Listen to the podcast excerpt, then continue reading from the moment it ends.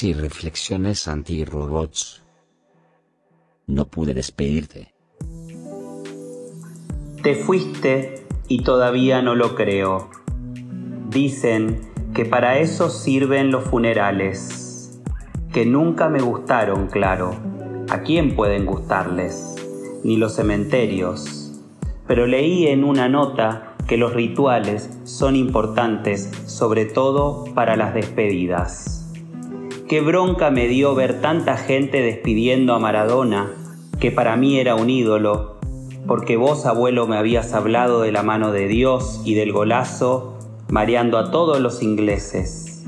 Recuerdo que te decía que se había mandado muchas cagadas con sus hijos y sus parejas, y que vos me enseñaste que había que separar el fulbo, como decías vos al fútbol, de la vida personal.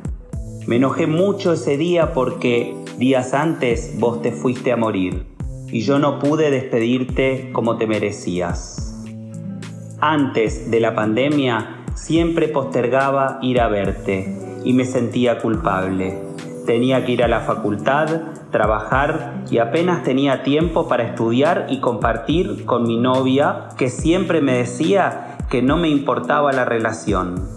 La puta si hubiera sabido que te morías, que largaba todo y ya.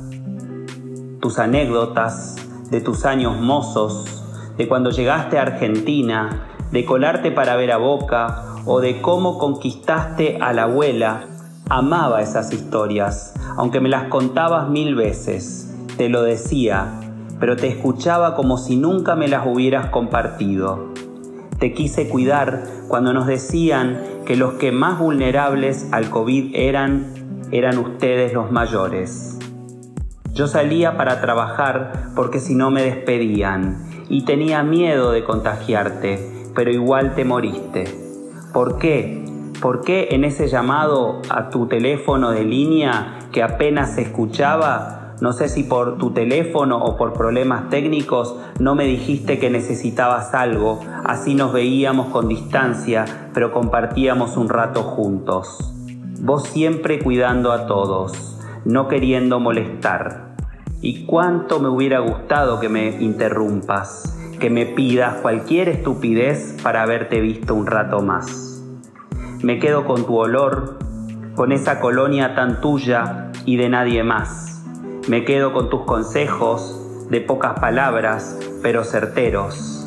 Me quedo con tu serenidad mientras alrededor todos corríamos, incluso a veces sin sentido. Y aunque intento atesorar todos esos recuerdos, me es inevitable conectarme con la impotencia de cuando te internaron y estuviste solo, sin siquiera poder hablar por teléfono. Recuerdo cuando dejaste de existir la tristeza de pensar que nadie estuvo a tu lado.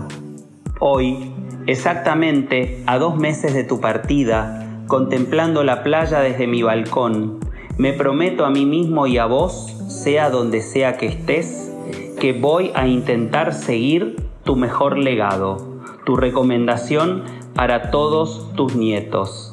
Sé una buena persona.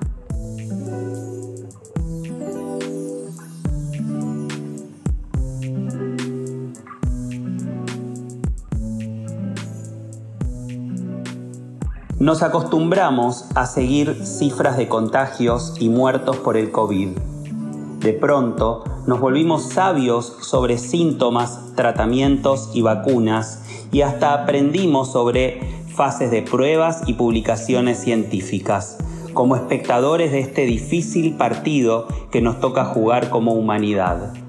Por miedo, improvisación y también, ¿por qué no? Porque a veces Deshumanizar es una forma que tiene la medicina para no involucrarse con las personas y sus historias. La parte psicológica quedó desplazada y el tema más complejo, o al menos uno de los más complejos como la muerte y el duelo. Dentro de las medidas sanitarias, todas, claro está, para evitar contagios y que esta pandemia se descontrole aún más, se prohibió acompañar a las personas que se morían y realizar velorios. Si ya la enfermedad, internación, terapia intensiva suele ser algo doloroso para el que le toca y también para las familias, y aún así todos conscientemente eligen acompañarse, la muerte como algo inevitable y universal desde que empezamos a existir es parte de la vida. Y aunque sepamos esto, cuando llega nos lastima un montón. Puedo entender los motivos por los cuales se toman estas medidas, pero el ser humano no solo es salud física, somos un todo en el que lo que nos pasa repercute también en lo psíquico y está demostrado que incluso lo emocional puede enfermar también nuestro cuerpo.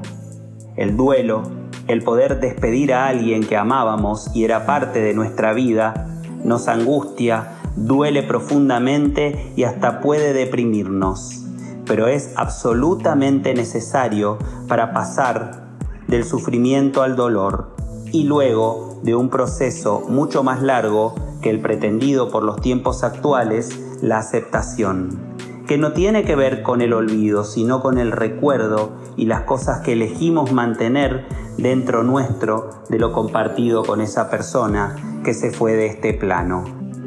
Confío plenamente en la capacidad de la humanidad para reponerse de esta tragedia, como sé que ha ocurrido a lo largo de la historia.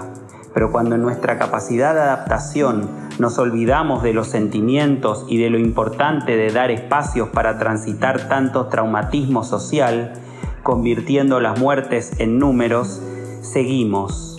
Pero no estaría mal pensar si lo hacemos de verdad, viviendo o lamentablemente sobreviviendo.